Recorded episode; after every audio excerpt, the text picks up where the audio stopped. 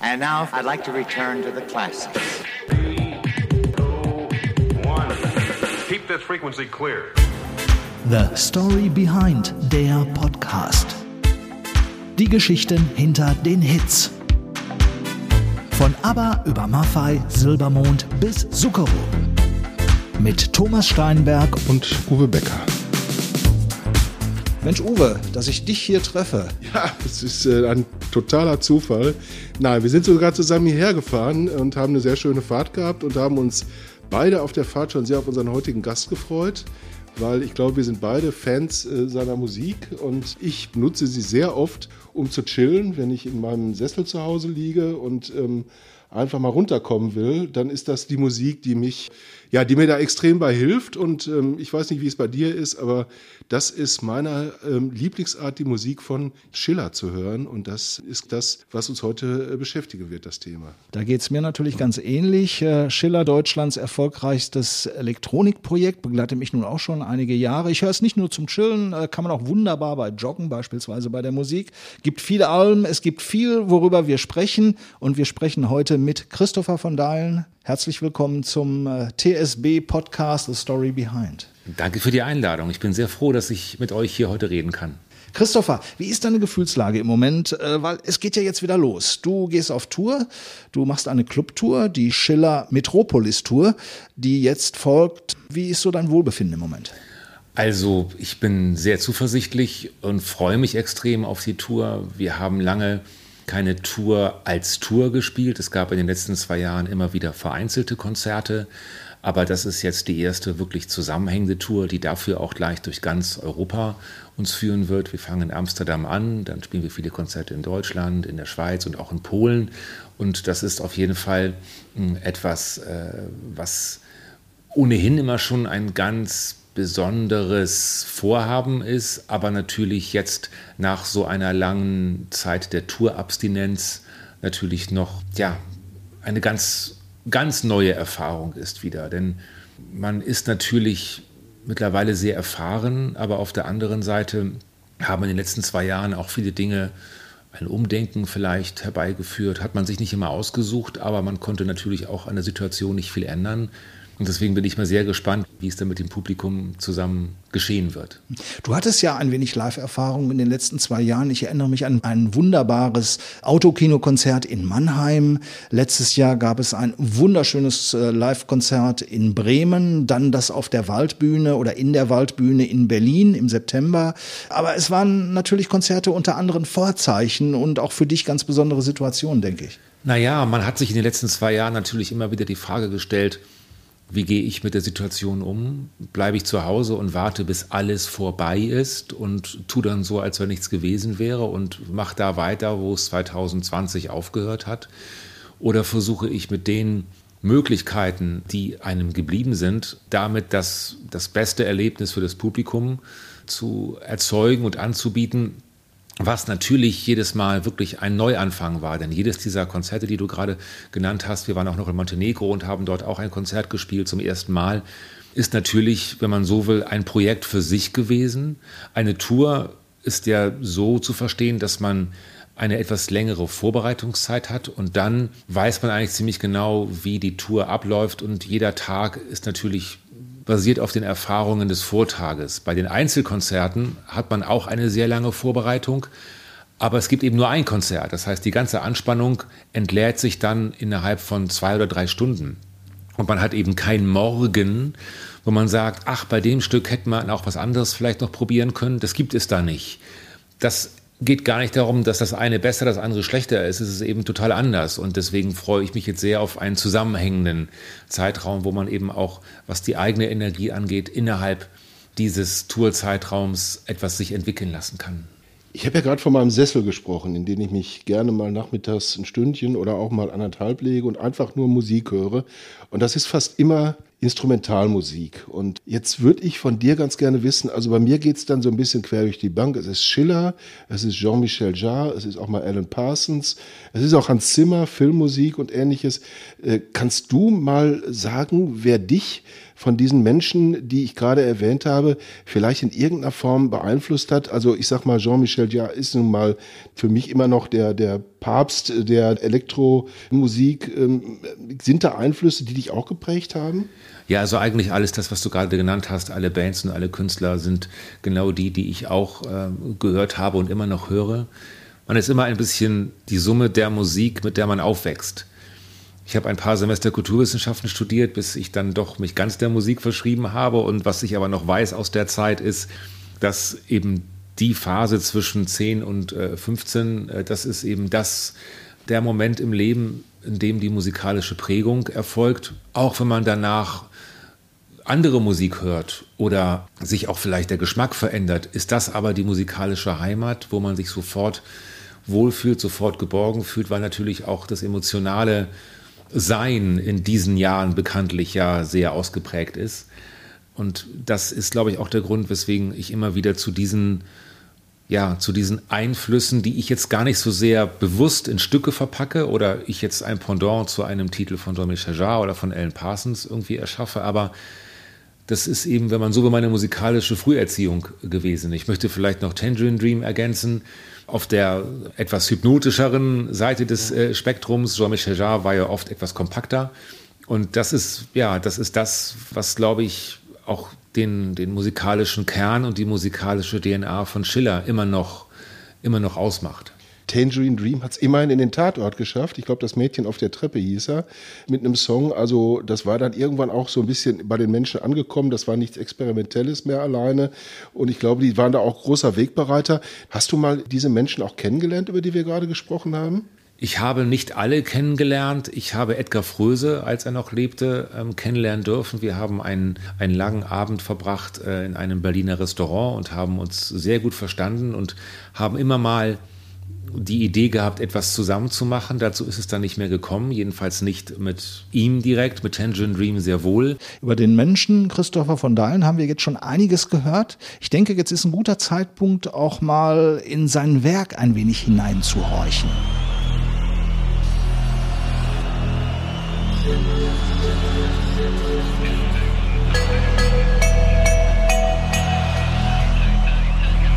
Schiller ist schon immer mein Favorit gewesen. Schiller muss ich mir angucken. Guten Abend. Ladies and gentlemen, we are now descending to land in Tehran Imam Khomeini Airport. Herzlich willkommen in der neuen Welt von Schiller. Schließen Sie die Augen. Entspannen Sie sich. Entspannen Sie sich. Und machen Sie die Nacht zum Tag. I feel you.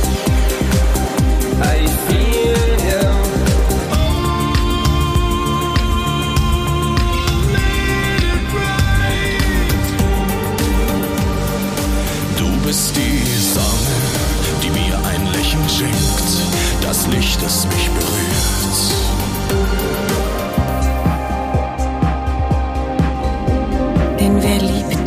Der ist voller Sehnsucht. The dream ahead of you.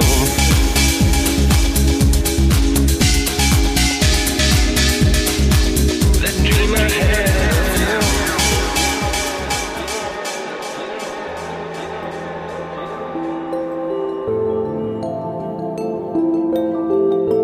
Hier kann ich Grenzen überwindend meine Seele verwetten oder einen Engel finden und mich retten.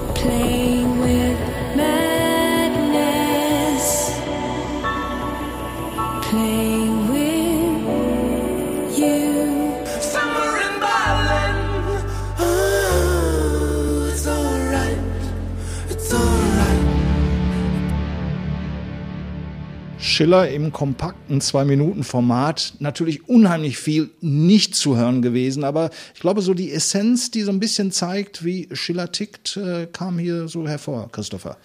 Ja, das sind äh, ja, 20 Jahre in, in zwei Minuten. Da denkt man an viele schöne Momente zurück. Ja. Ja, wir haben gerade über die Helden meiner Jugend gesprochen, ähm, die ja auch so ein bisschen die Helden deiner Jugend vielleicht gewesen sind. Ihr habt mit einem ganz großen Helden meiner Jugend auch zusammengearbeitet. Viele wissen das vielleicht gar nicht. Aber wer die Winnetou-Kassetten, die Europa-Kassetten hört und ähnliches, der kennt auch Hans Page. Da habt ihr auch eine ähm, sehr schöne Zusammenarbeit gehabt. Einfach mal reinhören. Und uns ein, noch jemand, mit dem er mal zusammengearbeitet hat, mit dem ich auch das Vergnügen hatte, das war Ben Becker. Das heißt also, mit schwierigen Typen kennst du dich ja aus, ne? Ja, ich finde aber solche Menschen ehrlich gesagt gar nicht, gar nicht schwierig. Denn es ist ja meistens ein Unterschied zwischen dem, wie es in der Zeitung vielleicht steht oder wie es in kurzen Ausschnitten den Anschein macht. Und viele ändern ihr Verhalten dann, weil sie denken, der ist ja ganz schwierig, also muss ich mit dem auch schon so umgehen, als wenn er gleich schwierig würde. Wenn man sich davon aber gar nicht beeindrucken lässt und ganz normal, also wirklich ganz normal mit, mit ihm umgeht, dann, dann ja, dann weiß man gar nicht, was alle haben. Oder warum immer alle sagen, ja, aber der ist so anstrengend und der ist so schwierig und der pass auf und nehme nicht in Acht, sondern das ist eigentlich ähm, ja, Menschen wie du und ich. Siehst du? Und sage ihm ganz lieben Gruß. Ich habe irgendwann gesagt, so auf dem Konzert, also ich sollte ja nur Gedicht aufsagen und habe gesagt, jetzt improvisiert man noch was. Und da haben sie alle gesagt, das lässt er nie zu, das geht nicht. Und das ging. Also auch dieses Rilke-Projekt oder so. Mein verstorbener Ziehpapa Otto hat gesagt, kippt mir keine Mayonnaise über meinen Rilke, hat Otto gesagt. Das fand ich immer sehr komisch. Ja, der ist halt sehr geradeaus. Ne? Und das hat mir auch unheimlich große Freude bereitet damals, als wir zusammengearbeitet haben. Ich denke, das ist auch ein Grund, warum der mich sozusagen engagiert hat, weil ihn es interessiert hat, da plötzlich eine ganz andere Tür aufzumachen oder so. Sonst hätte der das nicht zugelassen. Ich meine, als ich da improvisiert habe, das war, was waren da? 16.000 Leute im Stadion oder was, ja? Das war die Stimme von Ben Becker, mit dem du ja auch zusammengearbeitet hast, mit vielen anderen auch. Was war das konkret damals mit Ben? Ähm, mit Ben Becker habe ich äh, ein, ein Stück von Lord Byron aufgenommen. Das ist ein britischer ähm, Dichter, ein englischer Dichter, der ganz tolle Texte geschrieben hat und das war auf dem Album Sehnsucht. Wenn Lieb in jenen Welten blüht, wie süß zu sterben vor der Zeit, dass Angst und Trauer sich verzehren in deinen Strahlen Ewigkeit. Und ich habe Ben dann auch eingeladen für das Kölner Konzert, was wir damals gespielt haben. Und wir haben natürlich das Stück, was auf dem Album Sehnsucht auch dann zu hören ist, geprobt und eingeübt. Und als aber dann eine Zugabe äh, anstand, hat er sich, wenn man so will, selbst eingewechselt und hat auf einmal äh, einen Teil von seinem, seinem damaligen Bühnenprogramm, die Bibel, angefangen zu rezitieren. Und wir sind dann darauf eingestiegen und haben dann versucht, im Prinzip ihn in Echtzeit dabei zu unterstützen. Und jetzt, wo ich das gerade noch einmal höre und auch seine Erinnerung an diese Momente ähm, gehört habe, ist es, glaube ich, so, dass Ben ja etwas ist, was ich nicht bin, was ich manchmal aber vielleicht gerne wäre. Und vielleicht, wenn man sich ab und zu etwas unvollkommen oder unvollendet fühlt und denkt, ach, ich würde so gerne dieses oder jenes machen, aber eigentlich bin ich das nicht oder man, man ist der Auffassung, dass man es nicht ist, dann kommt natürlich jemand wie Ben Becker kommt natürlich dann wirklich sehr gerufen, weil er mir dabei hilft, diese Lücke zu füllen. Und dann ist es für mich das Schönste, mich dann auch zurückzuziehen und jemanden wie ihn machen zu lassen, weil ich weiß, so unvorhersehbar das ist und unabgesprochen das auch ist, bin ich trotzdem in guten Händen. Ich bin ja der Mann für die Anekdoten hier manchmal. Und ich habe mit Ben Becker auch dieselbe Erfahrung gemacht wie du. Ich habe ein Interview mit ihm gemacht und das fing damit an, dass er mir gesagt hat, ey Typ, ich habe überhaupt keinen Bock auf ein Interview und äh, schon gar nicht jetzt und schon gar nicht hier. Es war in Köln hier und dann habe ich gesagt, du, das geht mir genauso. Die haben mich gezwungen, hier hinzufahren und mit dir zu sprechen. Äh, dann lass uns doch einfach den Scheiß hier jetzt beenden. Und daraufhin hat er gesagt, ach Scheiß hört sich gut an, dann lass uns mal machen. Dann haben wir eine Dreiviertelstunde gesprochen, es war super, wir haben uns hinterher in den Arm genommen. Also das mit dem Schwierigen ist immer so eine Sache, wie geht man miteinander um. Ne? Wenn man von vornherein schon sagt, der Mensch ist sowieso schwierig und äh, das wird ganz, ganz anstrengend werden, dann wird es das natürlich auch, zwangsläufig, weil man ja seine eigenen Erwartungen nicht enttäuschen möchte. Wenn man aber offen genug an Situationen herangeht, dann ist man meistens verwundert, was man eben mit so einer Offenheit erreichen kann. Mhm. Ich meine, du hast mit sehr, sehr vielen zusammengearbeitet. Äh, das ging aus dem klassischen Bereich. Annette Trepko beispielsweise, Lang Lang, dem berühmten Pianisten. Aber ebenso auch Mike Oldfield, Mike Rutherford von Genesis, mit Nena zusammen, mit Giorgio Moroder zusammen. Gibt es sowas wie so, ein, so ein Lieblingskünstler für dich, äh, wo du gesagt hast, das war besonders kreativ, das hat mir aus welchem Grund auch immer viel gebracht? Jeder hat seine Eigenarten und es fällt mir schwer, jetzt jemanden speziell herauszugreifen, wo du aber gerade diese, diese Namen genannt hast. Denn alle diese, diese Menschen sind extrem unkompliziert. Ich habe sie so wahrgenommen zumindest. Sarah Brightman hat mich in Berlin in meiner Wohnung besucht und wir haben Tee getrunken und sie hat es sich nicht nehmen lassen, danach die Tassen abzuwaschen. Also aber unprätentiös, nicht als Pose oder weil sie dachte, dass man sie dabei fotografieren würde und sie damit vielleicht irgendwie eine schöne Insta-Story hätte, sondern es war einfach von Herzen. Und manchmal frage ich mich, ob Menschen und Künstler, die vielleicht ein gewisses eine gewisse Erfahrung gemacht haben oder auch vielleicht zu einem gewissen Ruhm gekommen sind, ob die dann so werden, weil sie feststellen, dass alles andere nichts bringt, oder ob die immer schon so waren und deswegen so lange schon dabei sind und im Prinzip immer wieder Erfolg haben. Es geht mir andersrum manchmal mit jüngeren Künstlern oder mit Künstlern, die vielleicht jetzt nicht solche, wie sagt man so schon, Household Names sind, die man also ein bisschen erklären muss. Da habe ich das, das Gefühl, dass da Kleinigkeiten, die mit dem Musikmachen gar nichts zu tun haben, aber sehr wichtig sind. Da wird also sehr auf Details geachtet, was man durchaus auch vielleicht als ähm, ja, anspruchsvoll oder auch etwas launisch vielleicht beschreiben könnte, ganz vorsichtig. Das habe ich aber bei Mike Oldfield äh, nicht erlebt, das habe ich bei Mitch Ewer von Ultravox nicht erlebt, das habe ich bei eben, wie erwähnt, Sarah Brightman nicht erlebt. Man könnte schon fast sagen, je berühmter oder je bekannter die Namen sind, desto leichter habe ich den Umgang empfunden. Mitchio ist ein gutes Stichwort. Zum ersten Mal habe ich Christopher getroffen, als er mich kontaktierte, um gemeinsam für sein Schiller-Album zu schreiben. Er besuchte mich bei mir zu Hause in Bath im Südwesten Englands. Nach dem Abendessen gingen wir in mein Studio am Ende des Gartens. Dort holte er aus seiner Tasche ein Laptop und ein Mini-Keyboard, schloss seine Kopfhörer an und begann an einem Stück zu arbeiten. Innerhalb von zwei Stunden hatten wir einen Song geschrieben, der auch auf dem Schiller-Album endete. Mir gefiel seine Kreativität und auch seine Art, wie er Mitstreiter findet, mit denen er unbedingt arbeiten möchte. Die werden nicht von irgendeiner Plattenfirma oder Management zusammengesucht. Es geht ihm darum, Künstlerinnen und Künstler zu finden, die ähnlich denken wie er, die er respektiert und bewundert. Und das ist der Schlüssel für die beste Zusammenarbeit überhaupt. Wenn die nur von einer Seite ausgeht, funktioniert sie nicht. Man muss sich untereinander respektieren und schätzen. Und genau das ist passiert. And that's exactly what happened. Mit Sure macht ihr mich verlegen, ehrlich gesagt. Ich habe das ja alles noch nie gehört, was ihr, was ihr da jetzt äh, vorgespielt habt. Und ich, ähm, ja, ich weiß nicht, was ich sagen soll. Ich bin etwas, ich laufe rot an. Guten Abend. Herzlich willkommen in der neuen Welt von Schiller. Schließen Sie die Augen, entspannen Sie sich. Willkommen in der neuen Welt von Schiller. Ich habe jetzt eine ganz einfache Frage. Ich glaube, viele Menschen hören die Musik von Schiller und machen sich keine großen Gedanken darüber, warum heißen die überhaupt Schiller.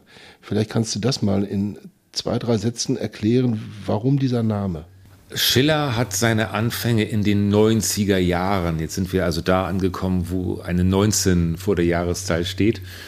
Und in den 90er Jahren habe ich äh, mich in einem, in einem, legendären Tonstudio in Hamburg im Boogie Park als Praktikant verdingt. Ich habe dort Kaffee gekocht, habe die Kabel der Länge nach sortiert und durfte aber als wie man so will, als Belohnung durfte ich bei diversen Produktionen Soundgast sein und durfte so ein bisschen gucken, wie Produzenten wie Annette Humpe oder wie Bands wie Aha oder H-Blocks da aufgenommen haben und habe durch das alleine Zugucken extrem viel gelernt.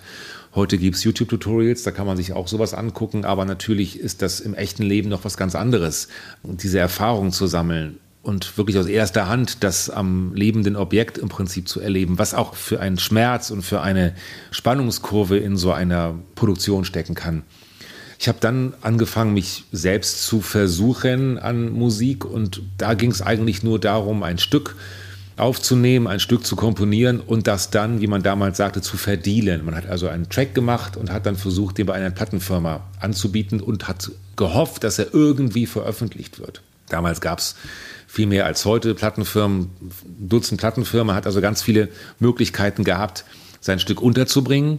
Und eines dieser Stücke hatte eine Glockenmelodie, und die damalige Plattenfirma Polydor bzw. Zeitgeist, das war ein Label von Polydor und Universal Music, hat also dieses Stück eingekauft, wenn man so will, oder lizenziert, wollte es veröffentlichen und fragte dann, ja, wie soll denn der Künstler heißen? Und ich habe, wenn ich ganz ehrlich bin, dem Stück jetzt nicht so immens große Chancen ausgerechnet und habe deswegen mehr so im Spaß gesagt, naja, das Glockenspiel, die Glocke, Friedrich Schiller, Gedicht, Schiller. Und das war eigentlich so ein bisschen so ein Hüftschuss. Hätte ich jetzt die Aufgabe gehabt, einen Künstlernamen zu wählen, mit der mich 25 Jahre lang begleitet, hätte ich mich das wahrscheinlich nicht getraut, weil der Name natürlich dafür zu ja, zu profund eigentlich ist. Aber ich bin sehr glücklich, dass es Schiller geworden ist, denn äh, ich versuche immer noch, ihm alle Ehre zu machen.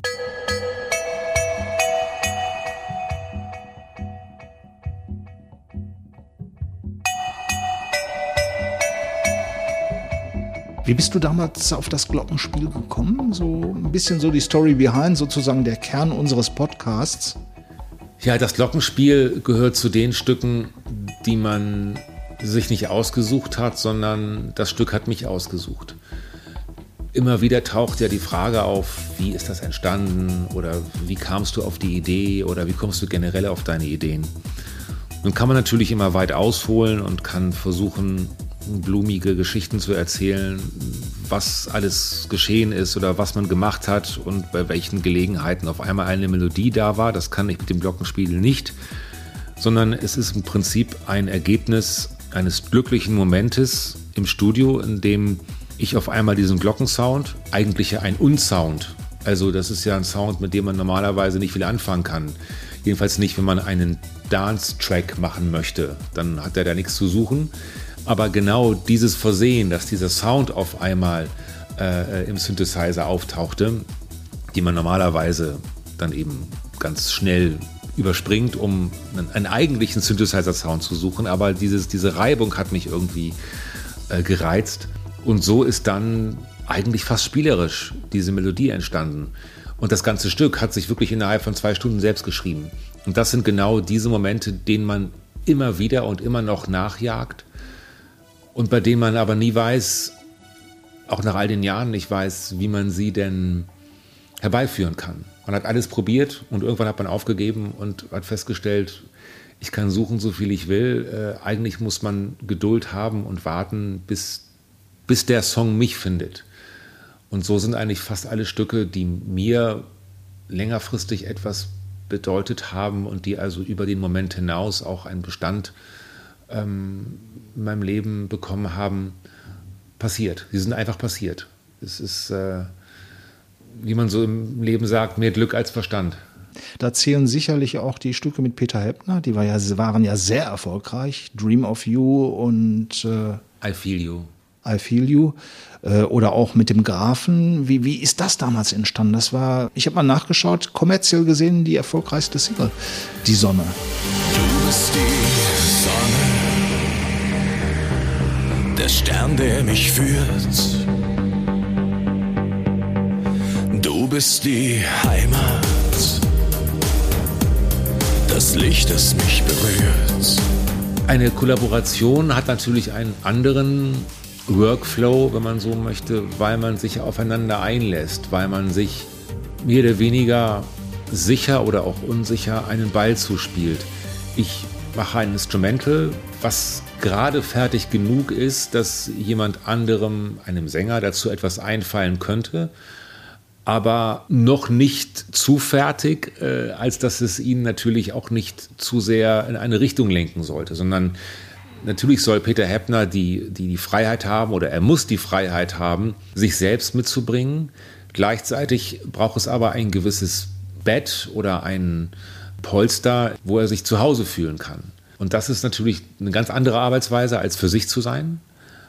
Aber etwas, wo gerade dieser Überraschungsmoment faszinierend ist. Denn wenn ich die Stimme von Peter Heppner höre und ich schicke ihm einen, einen Entwurf zu You, dann habe ich ja gar keine Ahnung, wie You klingt. Das weiß ich ja vorher nicht. Wenn aber dann wir uns treffen und er mir dann seine Idee präsentiert, genauso unsicher, wie ich ihm meine präsentiert habe, dann sind das eigentlich genau die schönsten Momente. I feel you. I feel.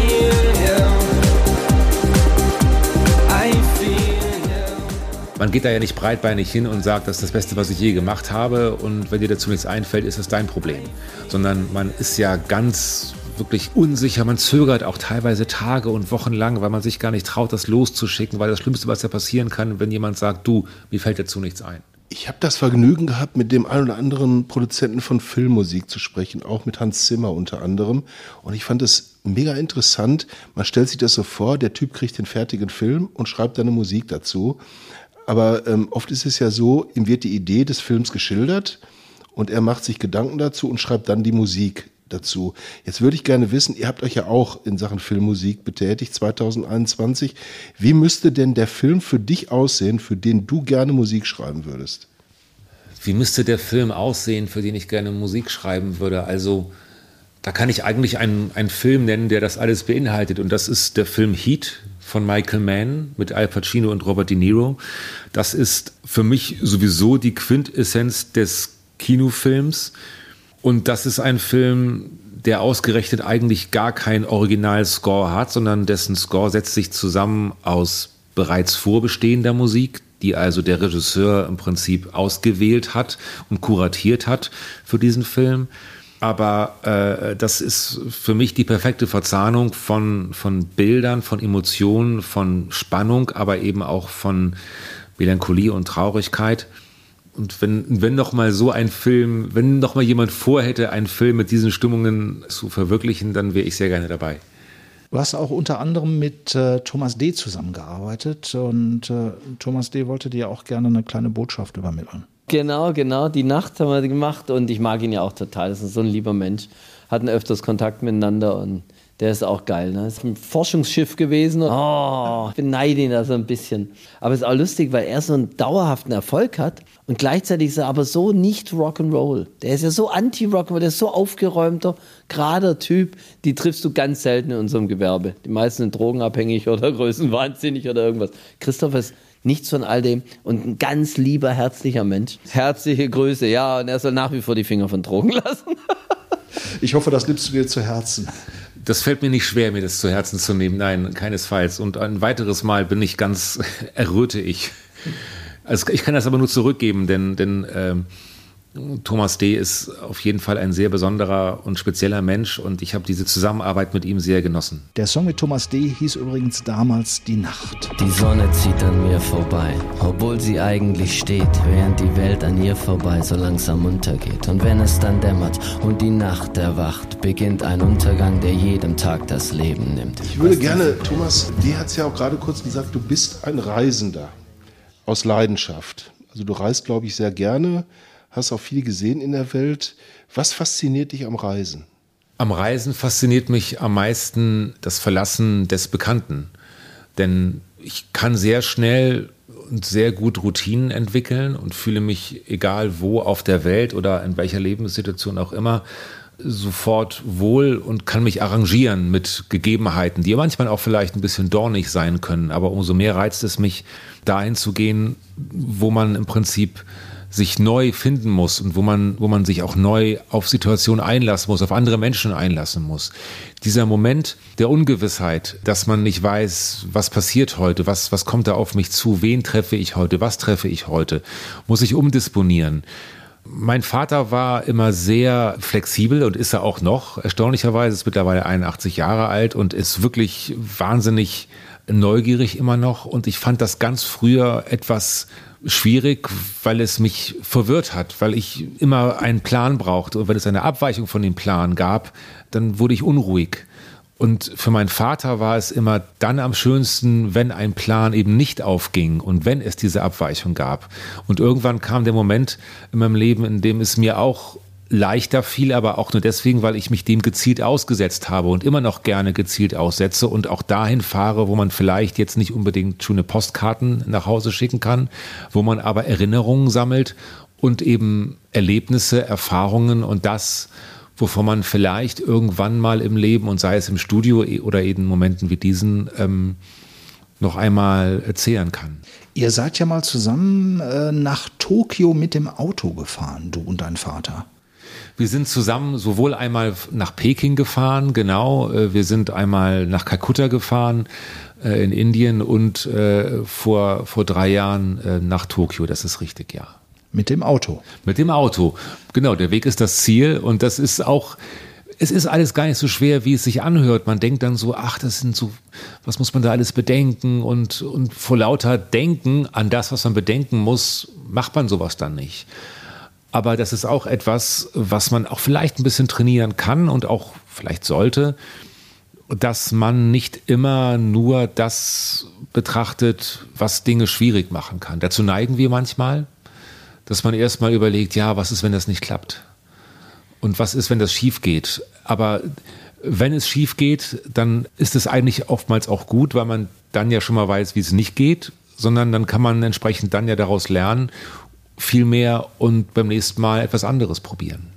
Ich weiß, dass deine Eltern begeisterte Konzertgänger sind und ähm, deine Konzerte natürlich vor allem besuchen. Ich habe zwei äh, Söhne, die 19 und 23 äh, Jahre alt sind und natürlich stand dann irgendwann die Frage der Berufswahl auch im Vordergrund. Und irgendwann habe ich mich dann dazu entschieden äh, zu sagen, es ist mir völlig wurscht, was die werden. Hauptsache, die haben Spaß an dem, was sie tun. Was hätten deine Eltern gesagt, wenn du zum Beispiel Fleischerei-Fachverkäufer oder wie auch immer, äh, irgendwas gemacht hättest, was nichts mit Musik, was nichts Exotisches, äh, sondern ein ganz normaler Middle-of-the-Road-Beruf gewesen wäre? Das weiß ich nicht genau. Ich habe nie einen Druck oder ein, eine Vorgabe oder so etwas gespürt, in der ich das Gefühl gehabt hätte, dass ein gewisser Weg präferiert wird, den ich dann vielleicht zu gehen hätte. Mein Vater ist Maschinenbauingenieur und ist so ziemlich das Gegenteil von dem vielleicht, was ich mache. Aber es stand nie zur Debatte, dass ich jetzt dasselbe machen sollte wie er, aber auch nie zur Debatte, dass ich unbedingt Musiker werden müsste. Es war sogar eher so, dass ich, als ich an der Universität war in Lüneburg und habe studiert und dann irgendwann der Moment kam, als Praktikant äh, im Boogie Park Studio, okay, jetzt mache ich da jetzt weiter oder versuche ich meinen Abschluss irgendwie hinzubekommen? Und normalerweise würde man ja erwarten, dass dann vielleicht jemand sagt, na ja, mach doch den Abschluss erstmal und dann kannst du ja immer noch gucken. Mein Vater hat aber scheinbar gespürt, dass die Leidenschaft, die ich für die Musik gehabt habe, etwas ist, was man mit Geld gar nicht aufwiegen kann. Da ging es gar nicht darum, ob man davon leben kann, sondern einfach darum, dass man seine Leidenschaft auslebt. Und da hat er mir sogar dazu geraten, mein Studium abzubrechen. Sorry, ich muss jetzt mal sagen, das ist sehr, sehr cool, weil das ist die absolute Ausnahme. Also ich kenn, würde keinen in meinem Bekanntenkreis kennen, der seinem Sohn das sagen würde, aber es ist natürlich der richtige Ratschlag gewesen und bringt vielleicht den einen oder anderen zum Nachdenken, wie man seinen Kindern den Weg äh, in die Freiheit sozusagen öffnet. Ne? Na, man kann sich natürlich nicht permanent beklagen, dass alles so vorhersehbar und auch ein bisschen langweilig ist und äh, überall immer Copy-Paste, immer dasselbe man zu sehen bekommt, zu hören bekommt und das ist gefühlt ja, alles in so einer soliden Mittelmäßigkeit sich bewegt und dann aber, wenn man denn die Chance hat, mal etwas anders zu machen und mal auszubrechen und was zu riskieren, dann aber sagen, nee, nee, aber das, das jetzt nicht. Das ist mir dann aber jetzt auch zu risikoreich und das wird ja oft Vollkasko-Mentalität genannt. Aber ich gebe zu, dass es vielleicht Gegenden auf der Welt gibt, wo es leichter ist, sich davon loszulösen oder wo so etwas auch gar nicht vorgesehen ist in der Gesellschaft.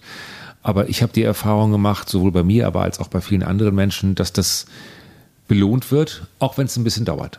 Apropos Belohnung, apropos Dauern, es hat viele, viele Jahre gedauert, bis überhaupt ein westlicher Künstler in den Iran durfte. Du warst der Erste damals seit der Revolution mit Ayatollah Khomeini, Ende der 70er Jahre, der im Iran spielen durfte. Ja, ich weiß bis heute gar nicht genau, wie das passieren konnte, denn es ist äh, eigentlich das schönste Beispiel dafür, was Musik erreichen kann, gerade dann, wenn man es nicht drauf anlegt. Denn der Iran stand jetzt nicht unbedingt ganz oben auf der Liste der Länder, die man jetzt in Konzertform bereisen wollte. Ich kannte den Iran zwar sehr wohl, ich war schon da, bevor ich dort äh, Konzerte gegeben hatte und wusste wohl, dass das Land nicht so ist, wie es in der Tagesschau aussieht. Dennoch war es für mich nicht unbedingt ein Selbstgänger, dass man E-Mails aus dem Iran bekommt, äh, die fragen, ob man da nicht mal hin möchte, um dort eben zu spielen. Und ich kann auch da nur sagen, dass eigentlich auf den ersten Blick ja alles dagegen spricht, dahin zu fahren. Und alles dagegen spricht, dort ein Konzert zu riskieren. Dass aber, wenn man diese, ja, wenn man diese Angst äh, am besten gar nicht erst hat und wenn man sie hat, äh, versucht zu überwinden, dass das eben auch sehr, sehr reich beschenkt wird und dass dort zum allerersten Mal, von dem ich gar nicht wusste, dass es das erste Mal war, ehe ich vor Ort war. Das war mir gar nicht bekannt. Das habe ich erst erfahren, als wir in Teheran gelandet haben. Dann dort vors Publikum zu treten, da weiß man dann so ein ganz bisschen, warum man das überhaupt alles macht, was man macht. Das war 2018? 2017 war die erste Konzertreise, dann 2018 und 2019 waren jeweils noch, noch weitere Konzerte in Teheran und ich war zwischendurch auch öfter da, habe mit iranischen Künstlern gearbeitet auf dem Album Morgenstund und es war also ähm, ja, als eins von den Ländern kann ich nur noch mal gerne wiederholen, was man wirklich erlebt haben muss. Ich verstehe vollkommen, wenn man sagt, es ist vielleicht nicht meins, aber doch lieber erstmal selbst ein Bild machen, vielleicht als eben nur das, was man ähm, in Presse, Funk und Fernsehen liest, als Grund zu nehmen, dort nicht hinzufahren. Apropos Bild machen, was dürfen die Fans jetzt, um in die Jetztzeit und auch in die Zukunft so ein bisschen äh, zu schauen, was dürfen die Fans auf der Schiller Metropolis Tour ab Ende April erwarten? Die Metropolis Tour ist eine Clubtour, die sowohl in Club-Venues stattfindet, als auch musikalisch den tanzbaren beziehungsweise den energetischen Teil von Schiller als ja, musikalische DNA verinnerlicht. Ich werde zusammen mit Gary Wallace, das ist ein Schlagzeuger aus England, der unter anderem bei Pink Floyd mitgespielt hat, Mike and the Mechanics, Mike Rutherford und Tom Jones.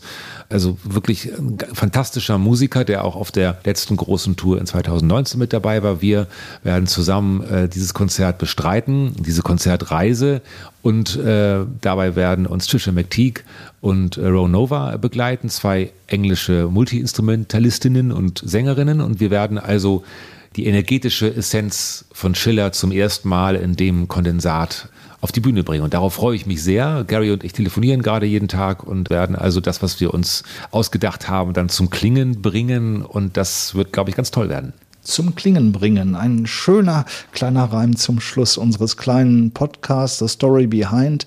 Vielen, vielen Dank, Christopher von Deilen, dass du dieses kleine Experiment mitgemacht hast, Uwe.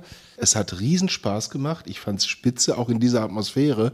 Und wer wissen wir in welcher Atmosphäre und welchem wunderschönen Blick wir das hier gemacht haben, den wir natürlich jetzt nicht so genießen konnten. Aber er hat uns trotzdem ein bisschen inspiriert, glaube ich. Der schaut einfach mal auf unserer Homepage www.storybehindpodcast.de und erlebt dann nicht nur einen Christopher von Dahlen gut gelaunt und ähm, ein bisschen Vorfreude auf unser Gespräch, sondern auch einen wunderbaren Blick über Düsseldorf und den Rhein. Wir sagen ganz herzlichen Dank danke. und dir auch alles Gute, Christopher. Danke für eure Zeit, bleibt gesund und danke fürs Zuhören.